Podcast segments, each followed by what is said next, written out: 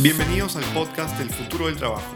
Este es un podcast producido por DRRP Arquitectura en Perú, donde entrevistamos a líderes corporativos sobre las tendencias de trabajo en Perú y la región. Pueden escuchar este podcast en Apple iTunes, Google Podcast y Spotify, o desde nuestra página web drrp.pe barra podcast. Yo soy su host, Andrés Ureña. Bienvenidos y empecemos.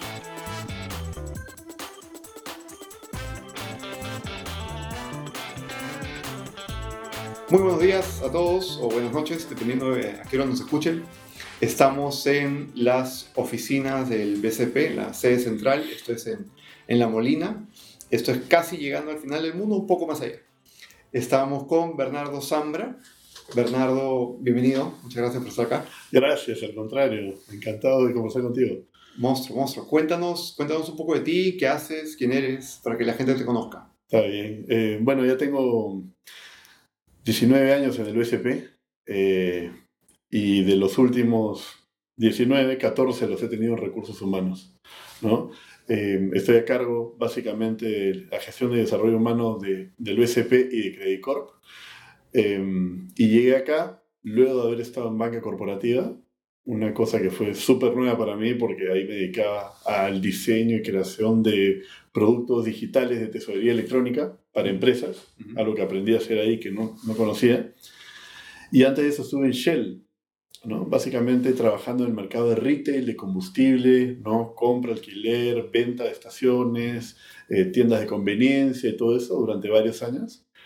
Eh, y en ninguno de mis planes estuvo nunca llegar a recursos humanos. este, y antes de eso, eh, estuve estudiando publicidad, estuve estudiando administración de empresas, después hice una maestría en finanzas y desde muy joven siempre he tenido la pasión de la fotografía, que la llevé a la fotografía submarina Ajá. y ahí me quedé hace 25 años que me dedico a eso como una pasión y un balance en la vida permanente. Qué increíble, qué, qué increíble perfil. ¿Cómo, ¿Cómo fue esa transición de, de pasar de publicista a distribución de gasolina en Primax? O bueno, lo que, lo, lo que antes era... Claro, lo que Shell, antes ¿no? era- claro, Shell, que Shell le vendió la operación a Primax, ¿no? Correcto. Eh, es una buena pregunta, ¿no? Y le he pensado varias veces qué pasó. Pero lo cierto es que cuando, mientras que terminaba de estudiar publicidad, pasé a trabajar en una agencia y me di cuenta que no era lo mío, ¿no? Me di cuenta que no era lo mío, que creo que quería, este, antes de empezar a trabajar, estudiar algo más. Y me entró también un poquito la, la vena más de eh, organizacional y algo más amplio, ¿no?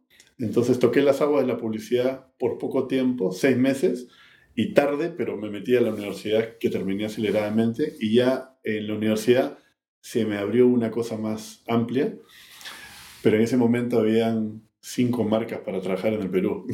claro. ¿no? Y una de ellas era BCP y la otra era Shell, ¿no? claro. De hecho, traté de entrar a BCP y me chotearon en ese momento. y entré muchos años después. Pero, pero así fue el quiebre y me fui moviendo más o menos por, ¿no? por lo que en ese momento sentía que, que quería desarrollar. Qué loco.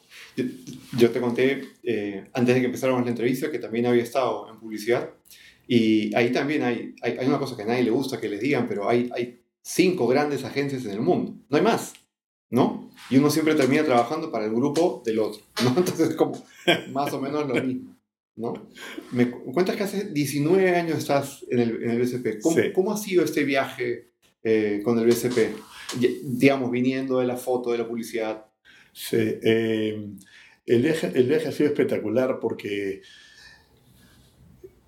el banco tiene varias particularidades eh, que creo que encajaron muy bien eh, conmigo. Y eh, de hecho quitaría la palabra creo, ¿no? Encajaron muy bien conmigo porque me desarrollaron todo un ángulo que se complementó a, a lo que tenía hasta el momento antes de entrar, eh, que era la vena comercial, y acá entró la vena bastante más analítica, bastante más reflexiva, bastante más de estrategia, eh, y después la parte donde finalmente me enamoré, que es la parte más de cultura y de personas, ¿no?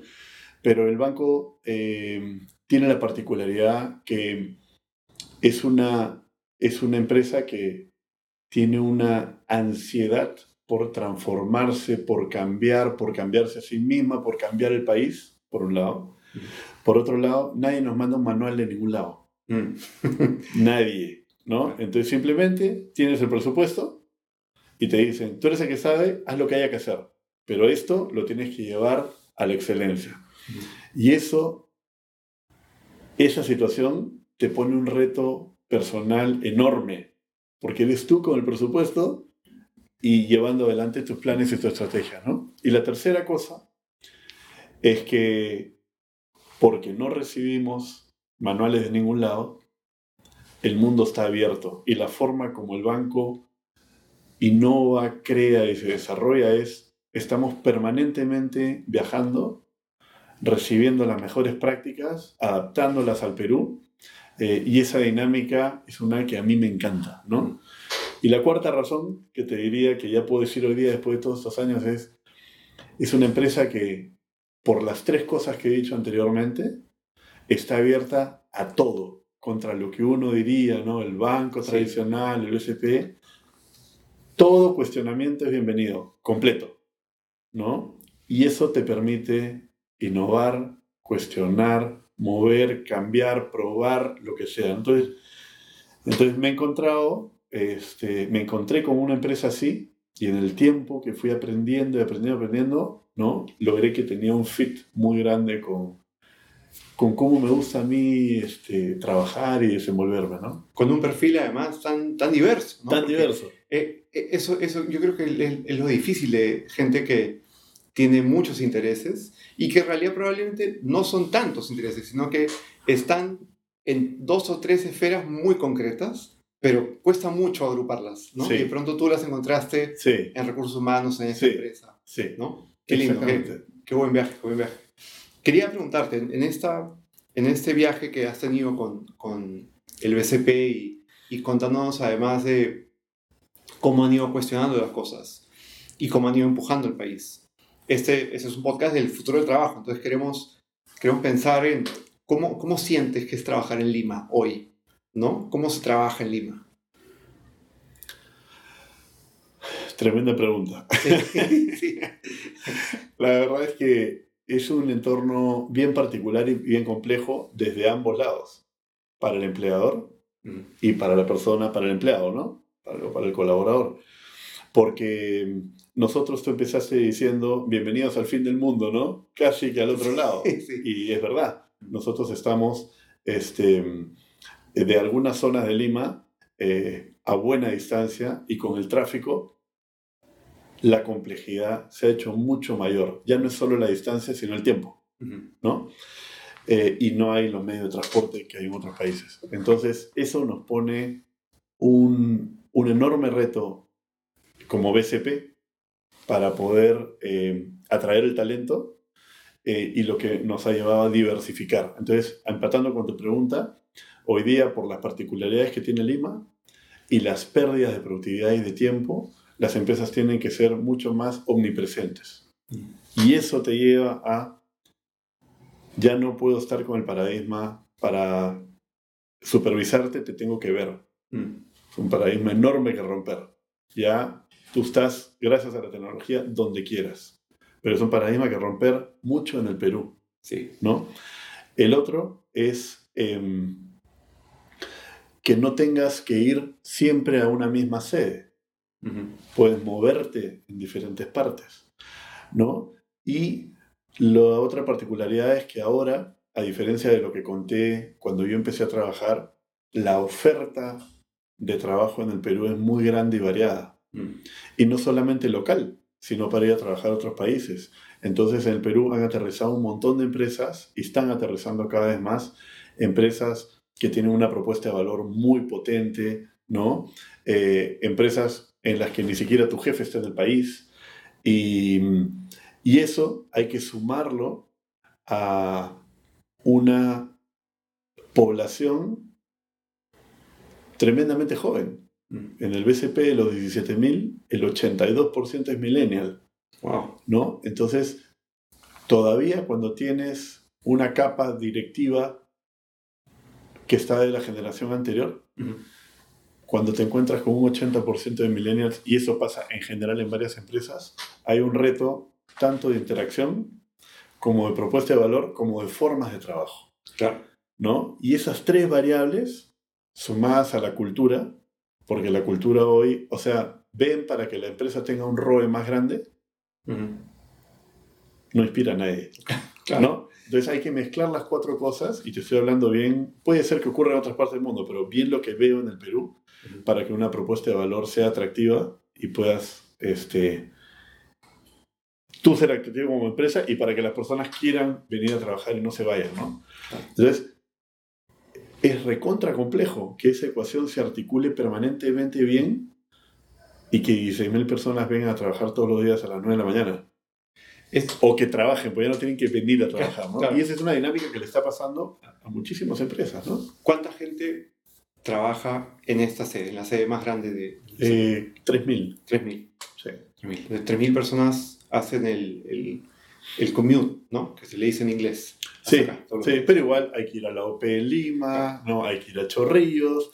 En realidad, en todas, llegar es un problema en horas pico. Sí, y, y, para cualquier empresa. Con lo cual, eh, lo que hemos tenido que hacer es salirnos de ese ciclo. Mm. Lo que importa es tu delivery. Claro. No importa si te veo o no te veo, salvo en posiciones que atienden clientes, donde ahí tienes un horario, abres la tienda, cierras la tienda y estás. ¿no? Entonces, hay que encontrar un equilibrio también eh, de acercar a la gente a sus centros de estudio o hogares cuando estás en, directamente atendiendo clientes y en los otros casos tener una dinámica mucho más omnipresente de trabajo, ¿no?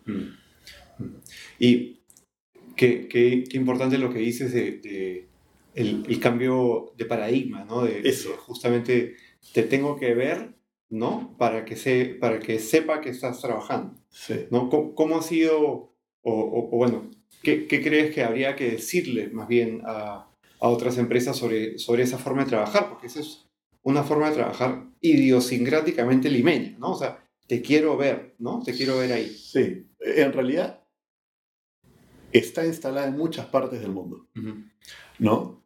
Eh, sobre todo en empresas tradicionales. En las empresas modernas es un paradigma menor. Y acá, para que tengas una idea de cómo empezamos, eh, con algunas cosas hace varios años, al, al momento en que decidimos poner gimnasio, peluquería, lavandería, sala de descanso, la primera pregunta fue, ¿y cuál es el horario? Claro. No hay horario. ¿Pero alguien puede ir al gimnasio a las 11 de la mañana? Puede ir a las 11 de la mañana y puedes ir a la peluquería a las 4 de la tarde, puedes ir a la peluquería a las 4 de la tarde porque no hay nada más fácil de detectar que el bajo desempeño. No necesitas ver a la persona. Entonces, empezar a romper esos paradigmas, al principio fueron una cosa mayor en el banco y hoy día realmente tenemos la convicción que lo que importa es tu desempeño. ¿no? Em, y en esa línea, o te mueves hacia allá convencidamente o lo haces fake. Y si lo haces impostadamente y tu propuesta de valor lo promete, a la primera que la gente entra y se da cuenta que la realidad es otra, no resiste que tú puedas mantener y retener el talento dentro de la empresa. Entonces, es una dinámica bien eh, particular, porque esto nos lleva, como todo es pendular, esto nos lleva a otro lado. Mira el lado donde está llevando hoy día a muchas empresas y a nosotros sin duda. Hoy día me imagino que has escuchado hablar de las metodologías Agile. Sí. ¿no? Las metodologías Agile, sobre todo la de Scrum, hace que las personas trabajen en mesas, en equipos colaborativos multifuncionales con entregables rápidos. Sí. Y eso te mueve otra vez todo el tablero. Primero porque como tienen que estar todos juntos trabajando para co-crear, ya no puedes tener el trabajo remoto. Claro.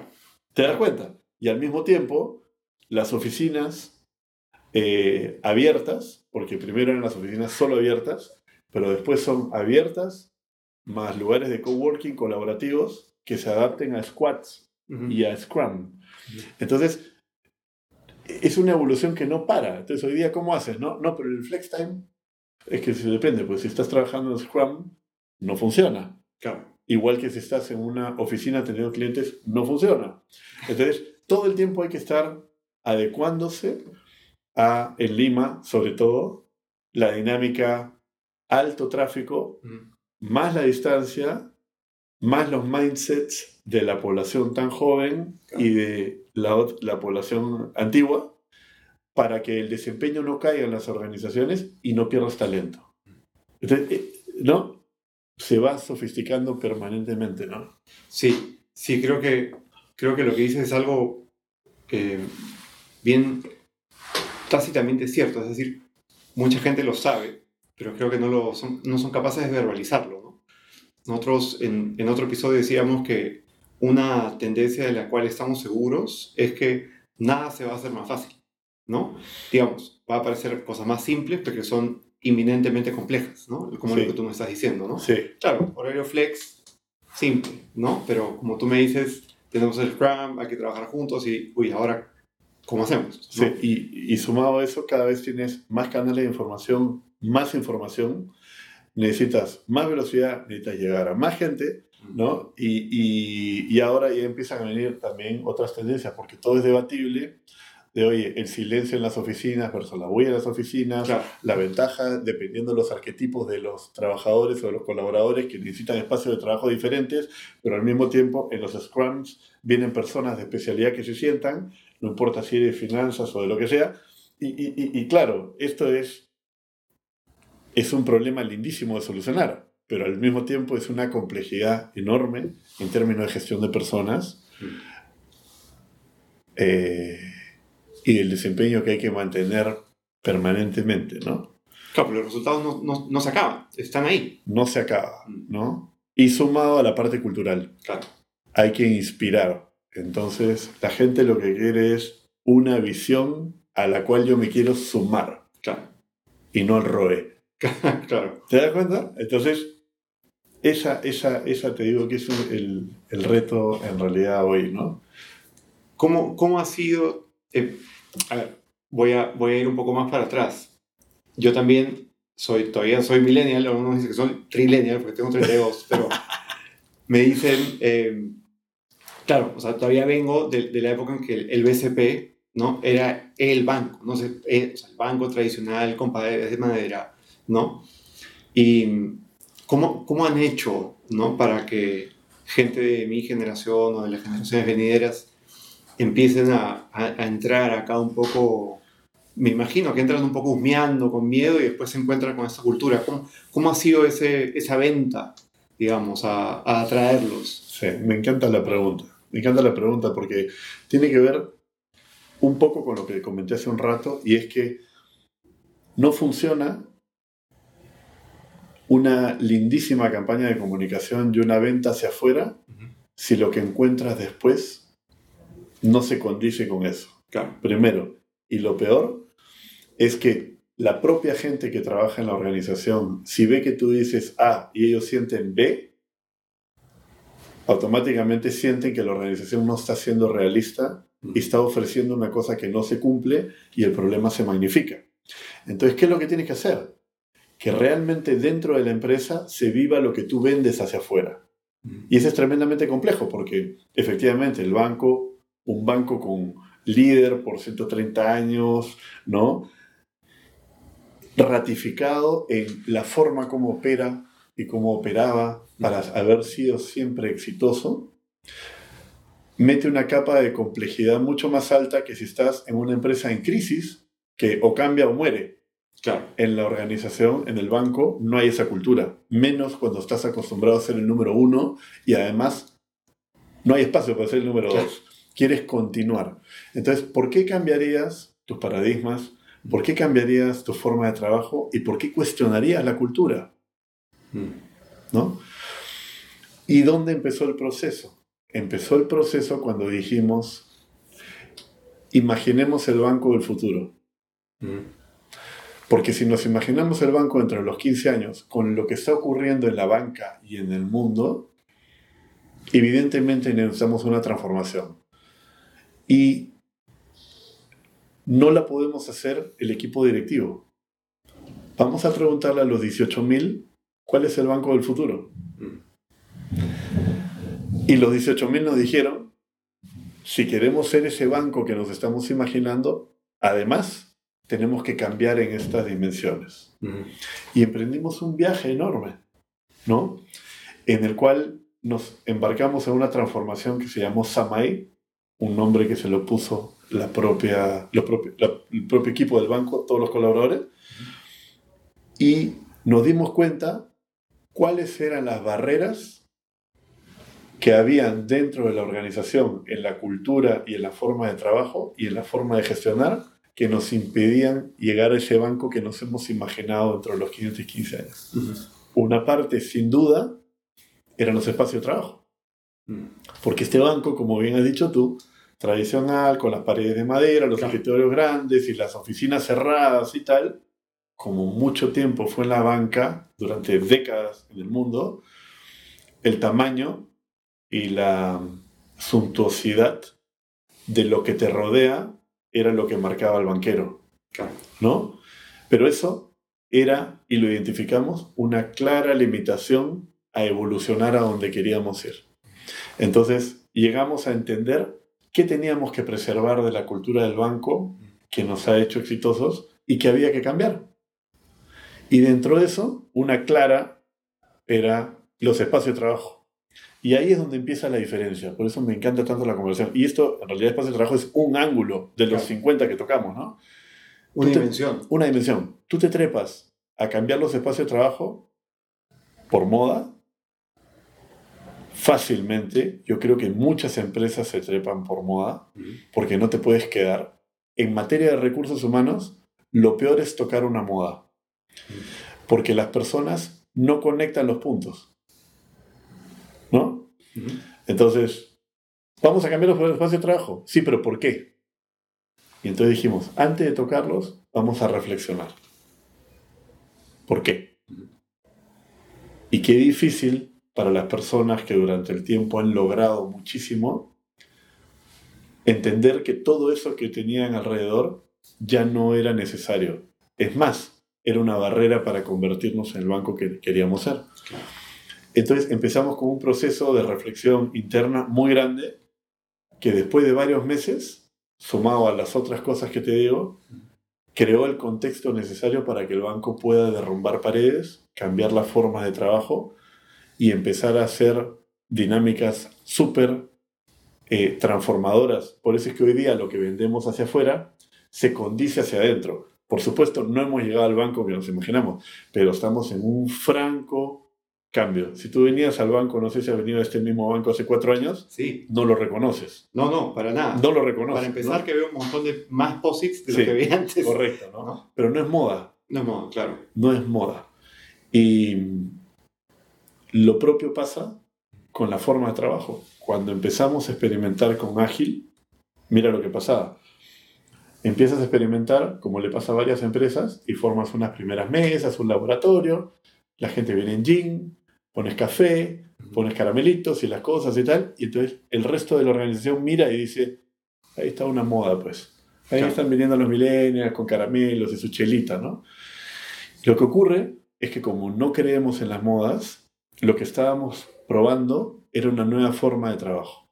Pero esa nueva forma de trabajo que requiere equipos juntos, sprints o plazos muy cortos de desarrollo, demanda una serie de dinámicas y coreografía que necesitan un ambiente con post-it, que necesitan un ambiente con mesas continuas, que necesitan un lugar para comer permanentemente porque están abocados a la creatividad de la tarea del desarrollo, pero el que lo ve de lejos entiende que es una moda. Claro. Y entonces, ¿cómo haces para que no se creen dos culturas dentro del banco? Claro. Otra vez, creando el contexto y conectando los puntos. Entonces, hoy día ya hemos escalado a cientos de personas trabajando en esa metodología, pero el banco entiende, porque no todo el mundo va a estar ahí. Es una forma de trabajo más, como era el Link, como eran otras. Pero lo más importante, si tuviera que resumir todo lo que te he dicho, es para embarcarte en cambios, hay que crear el contexto antes de hacer el cambio. Porque, cada cosa suma y se entiende en su real dimensión. Porque además, la persona que está pasando y, y viendo este cambio vuelve a trabajar a su currículum. Sí. ¿No? Sí. Y me imagino que también algo debe pasar en la cabeza de esas personas de decir, quizá mi cubículo no es, no es lo mejor al final de todo, ¿no? O quizá en verdad es una barrera para trabajar. De hecho, la gente nos dice, por favor, no me regreses a la forma de trabajo antigua. No lo podría soportar. Claro. Literalmente, esa frase la estoy copiando, ¿no? este, y eso hizo que uno llega pues a un tipping point y dices, voy a cambiar. Y brum, hemos empezado, y hace dos años, con un cambio transformacional a cuatro niveles. Cultura, forma de gestión del banco, forma de trabajo y organización. Claro. Entonces las cuatro dimensiones las estamos transformando en el banco al mismo tiempo. Claro. Y eso en 19 años es un momento pues para mí único. Único, que no me quiero perder. Claro, ¿no? Es, es una aventura, además de... ¿No? Qué, qué, qué linda pregunta y qué, qué bueno saber que, que, una empresa en la mente de muchos probablemente tradicional y, y, y, y asentada, digamos, ¿no? Con lo que eso significa, que es como, no pienso cambiar, ¿no? Qué lindo escuchar que están dispuestos a la reflexión, que creo que también eso trae las, de los pecados, si prefieres, de... de, de a, a, propósito, entre paréntesis, eh, escuché eh, en el libro que te contaba antes de que empezáramos, que pecar en verdad es, es, lo que significa es no saber apuntar, ¿no? No significa hacer algo malo, es sencillamente no saber apuntar.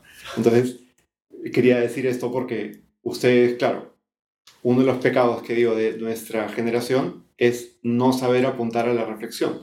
Queremos avanzar, queremos progresar y no siempre nos detenemos a reflexionar. Qué bueno saber que un banco lo haga, ¿no? Porque sirve para el cambio, ¿cierto? Y con todo tenemos nuestros errores, nuestros aciertos, y estamos en el proceso. Pero hay la convicción de hacia dónde vamos. Claro. Y eso hace toda la diferencia, ¿no? Claro, claro. Qué interesante. ¿Y tú crees que es algo común?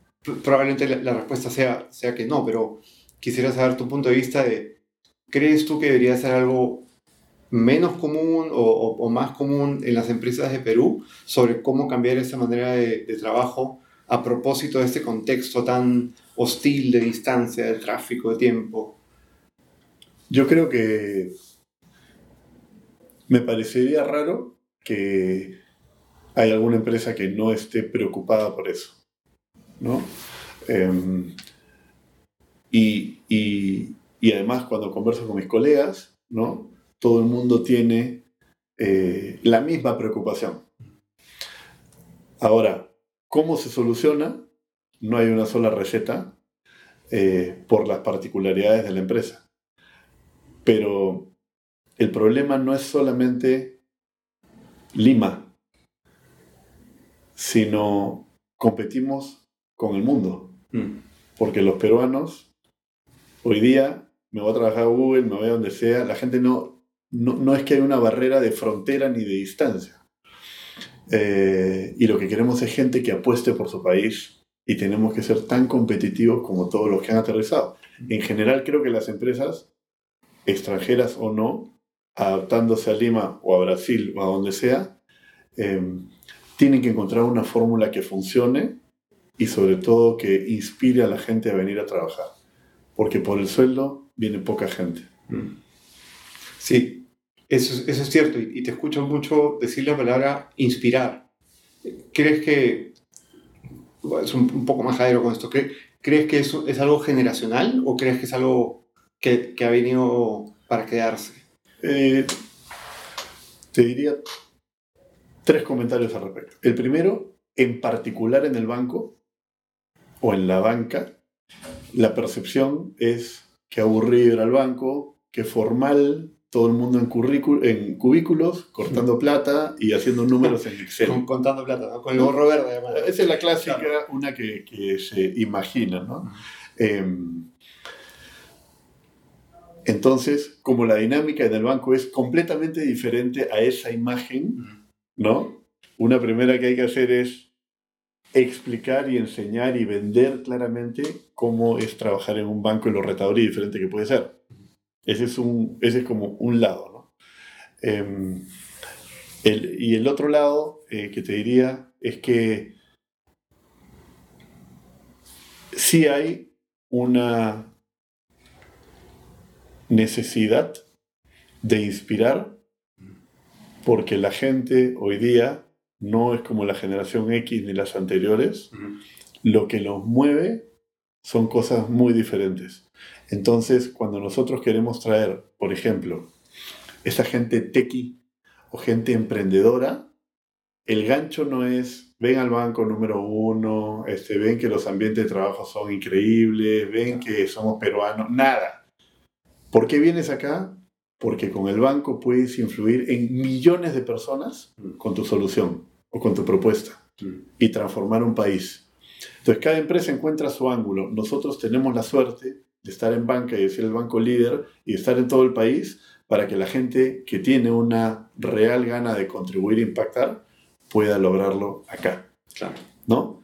Este, y esa, esa, esa fórmula es la que, eh, por la que estamos apostando, ¿no? Claro.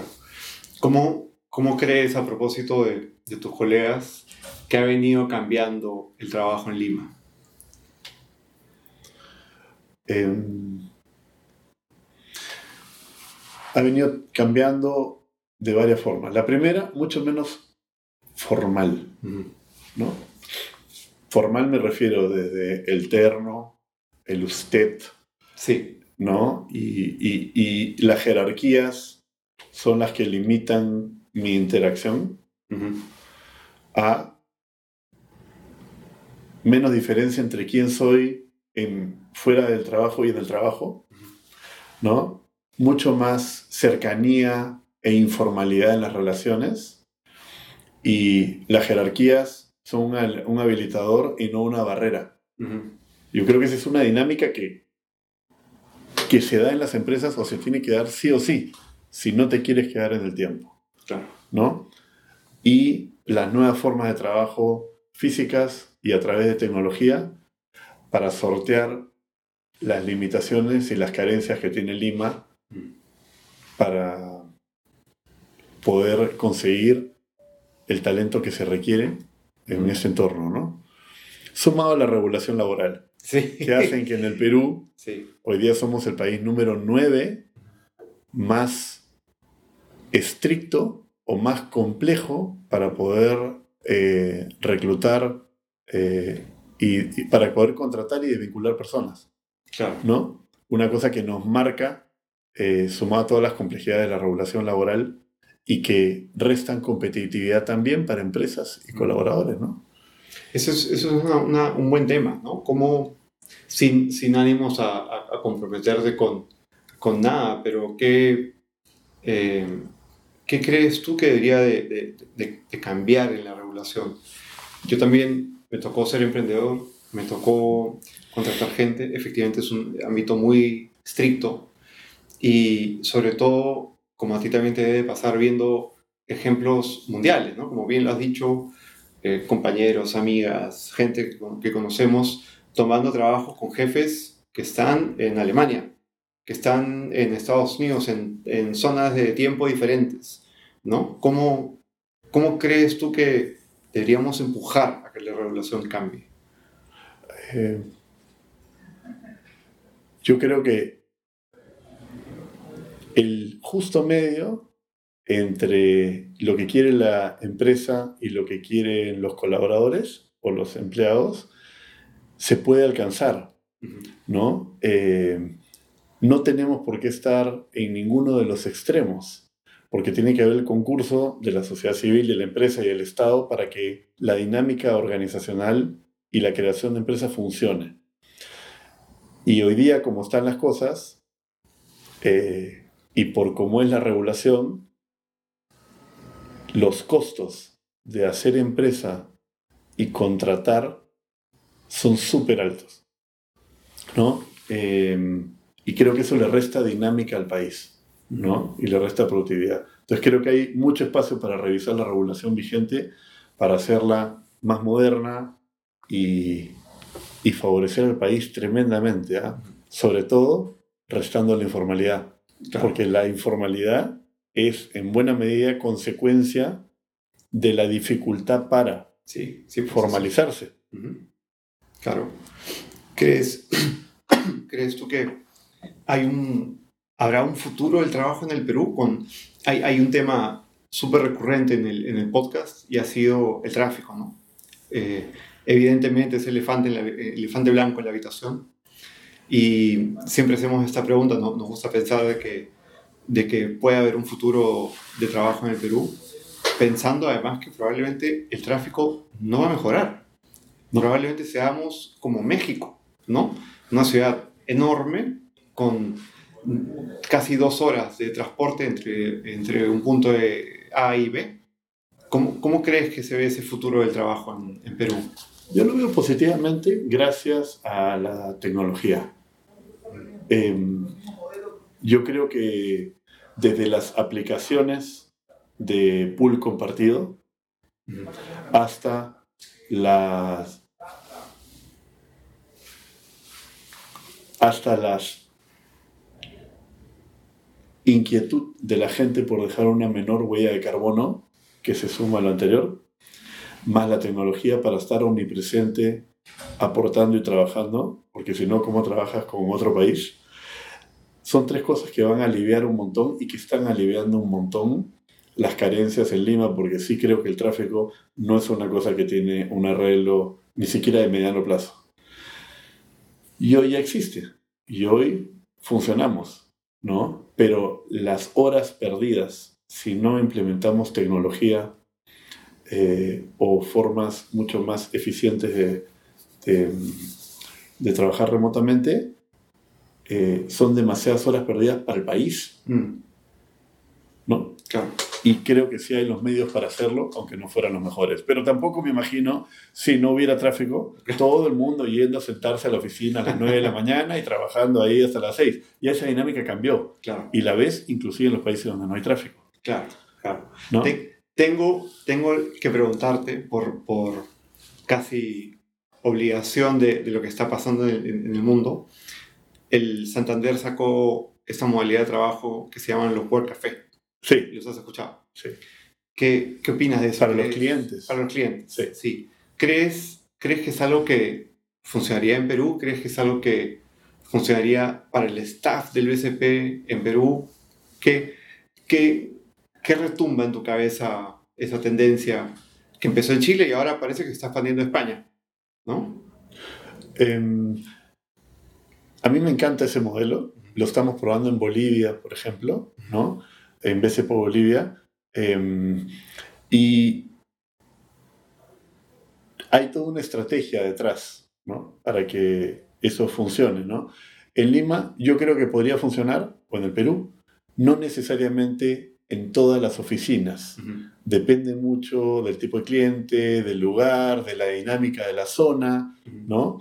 Este, por ejemplo, tenemos oficinas pues tremendamente comerciales donde la velocidad y todo son rapidísimas y tenemos el BCP Lab, no sé si lo has visto acá en la esquina, sí, sí, sí, ¿no? Claro. que tiene una dinámica completamente diferente y muy bacán, pero creo que hay que adaptarse al cliente, a la zona, al segmento y al momento eh, comercial de cada uno de los clientes del banco. ¿no?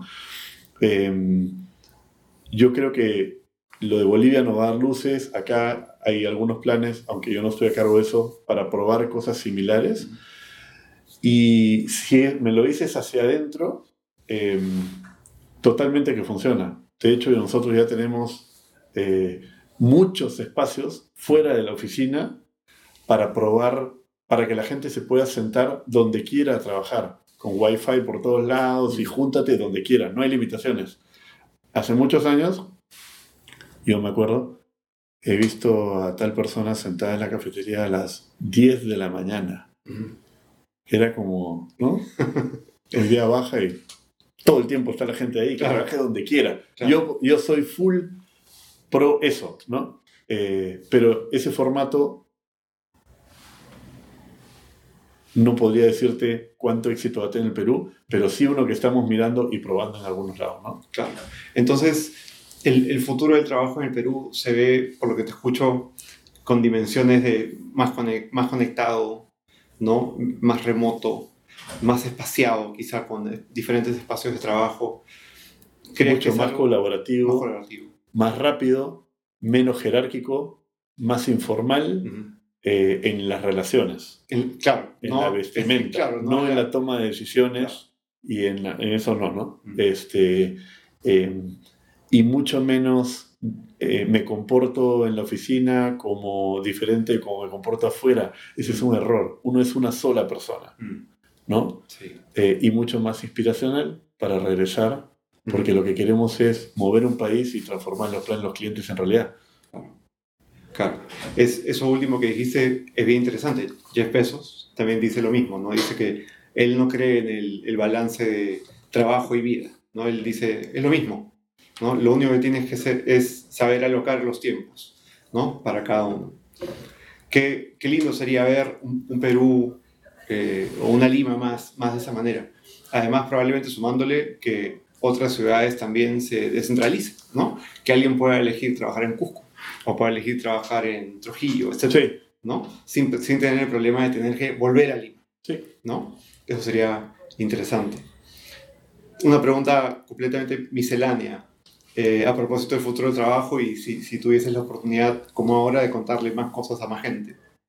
Si pudieras colocar una frase en este billboard de la Javier Prado, en este billboard gigantesco que está ahí en, en el cruce eh, de la vía expresa con Javier Prado, ¿qué, qué, diría? No puede ser una publicidad y es, es totalmente metafórico, digamos. ¿no? ¿Qué, ¿Qué le pondrías a la gente para que lo lea? ¿De cara al futuro del trabajo? De lo que tú quieras para que millones lo lean.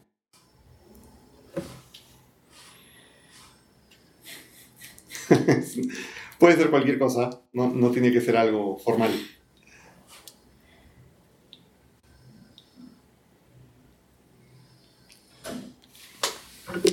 Te diría que, porque me lo he apuntado aquí el otro día. Si me das un segundito te lo digo.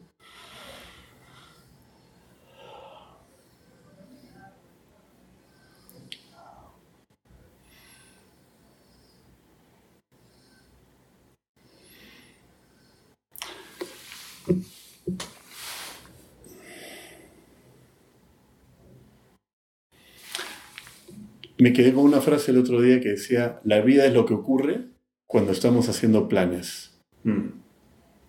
¿No? Y me hizo un montón de reflexión porque a veces la planificación te lleva a todo el tiempo pensar en lo que quieres lograr a través de los planes y se te pasa el tiempo y se te pasa la vida cuando uno podría tomar decisiones mm. mucho más rápidas en la chamba y en lo personal. Mm. Y me ha quedado resonando eso desde hace una semana y creo que podría ser una cosa interesante. Está bueno, está bueno.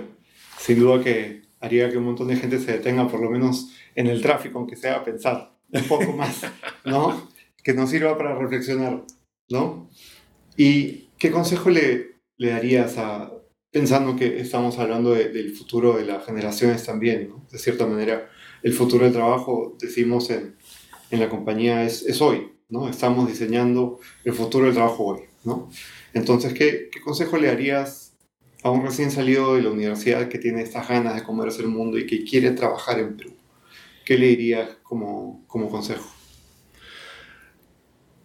Le diría que no se atraque en líneas de carrera ni en cuál es la posición más rentable que debo hacer, sino que uno, en vez de línea de carreras, apueste por las oportunidades de carreras y que entres a hacer lo que te gusta, porque el talento no solo llama talento, sino es el que te mueve a donde vayas. Y en la medida en que tú no estés en una posición por las razones reales, o escojas una empresa por las razones reales, sino por donde crees que te va a ir mejor económicamente, te vas a equivocar. Y lo veo una y otra vez. Está buena esa frase. Está bueno. Elegir no la carrera, sino la oportunidad. Sí. ¿no? Está bueno. ¿Y qué, qué consejo le dirías que ignore? Que ignore. Sí.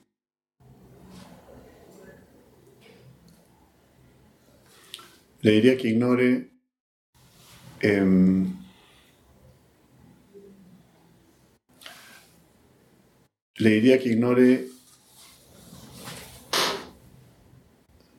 exactamente lo mismo, ¿no? Eh, elige la carrera o elige el trabajo que sea mejor para tu futuro y te asegure eh, económicamente. Suena un contrasentido para alguien que sale, pero la parte económica viene solo acompañada de que hagas lo que te gusta. Claro, claro. Y es muy fuerte, ¿eh? en las conversaciones con muchísima gente joven, muchas veces me preguntan cuál es la, el puesto que debo eh, elegir para poder hacer plata más rápido. No en el banco, fuera también. Y creo que esa es la forma equivocada de entrar. Claro. Claro, porque además entras en un, eh, entras en un círculo vicioso, ¿no? En donde priorizas probablemente más el, el, claro, el dinero, ¿no? Más que lo que tú quieres votar. Y al final, como tú dices, el output se va a notar. Sí. ¿No? Se va a notar. Me ha encantado esta conversa contigo. Y la otra cosa es no quemar etapas. No, quemar etapas, porque a veces sale al colegio, perdón, sale a la universidad, entra a trabajar y al año quiere hacer la maestría. No estás preparado. Claro. O peor, sale a la universidad y quiere hacer la maestría. ¿No? Si es que la haces, porque tampoco hoy día todo el mundo la tiene que hacer, ¿no? Sí. Entonces, tómate tu tiempo, ¿no? No quemes etapas, porque hay mucha riqueza en, en, los, en los momentos en el desarrollo profesional, ¿no? Además que probablemente también, como en, el trabajo en Perú, somos un país que se está saltando etapas, ¿no? Siempre hablamos mucho de, de qué es lo que tuvo que pasar en otros países para que existiera Uber. Y en Perú pasamos del taxi con sticker al Uber. Exactamente. Nos saltamos todo Exactamente. ¿no? Sí. Cual.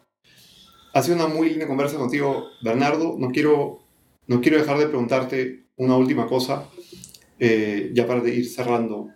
¿Qué crees tú que como, como peruanos, específicamente como peruanos, deberíamos dejar de hacer?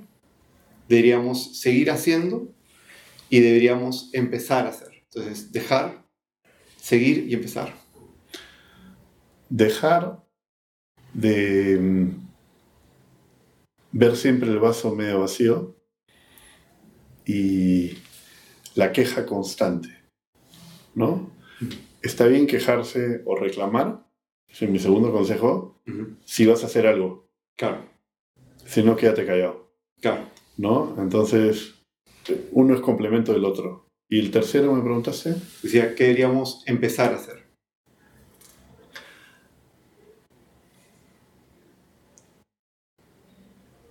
algo que tú sientas que contribuye más allá de ti. Es decir, uno piensa centradamente en uno mismo. Entonces estás buscando qué es lo mejor para mí, qué debo tener, qué quiero hacer, qué quiero tal. Muy poco hay qué cosa de mi vida puede impactar positivamente al resto. Y con eso me voy de cosas medioambientales, porque solamente uno mirara la huella de carbono que deja todos los días, ya haría un montón, ¿no? Eh, entonces, dejaría un espacio para... No significa responsabilidad social, pero todos podemos contribuir con algo no egoístamente en nuestro día a día. Mm. Algo, algo, una cosa. significa responsabilidad no social, propia. Propia que afecte después a los demás. Sí, desde dar un consejo, expresar una opinión positiva en Twitter, dejar una marca positiva de tu huella de carbono, ¿no? Eh, ocuparte por una persona tercera con algo, no tiene que ser con plata, pero creo que eso ayudaría muchísimo al país. Qué bien. Que, Bernardo, de verdad que muchísimas gracias. Se ha pasado casi una hora conversando como si fuesen 10 minutos. Espero que lo hayas sentido igual. Muchas gracias a ti. Eh, lindo conversar sobre el futuro del trabajo, sobre la transformación y este viaje que has tenido con el BCP. Y seguro que podríamos dar para mucho más. Pero por ahora lo dejamos acá. Y nada, muchas gracias otra vez por estar con nosotros y hasta la próxima. Gracias a ti, me ha encantado.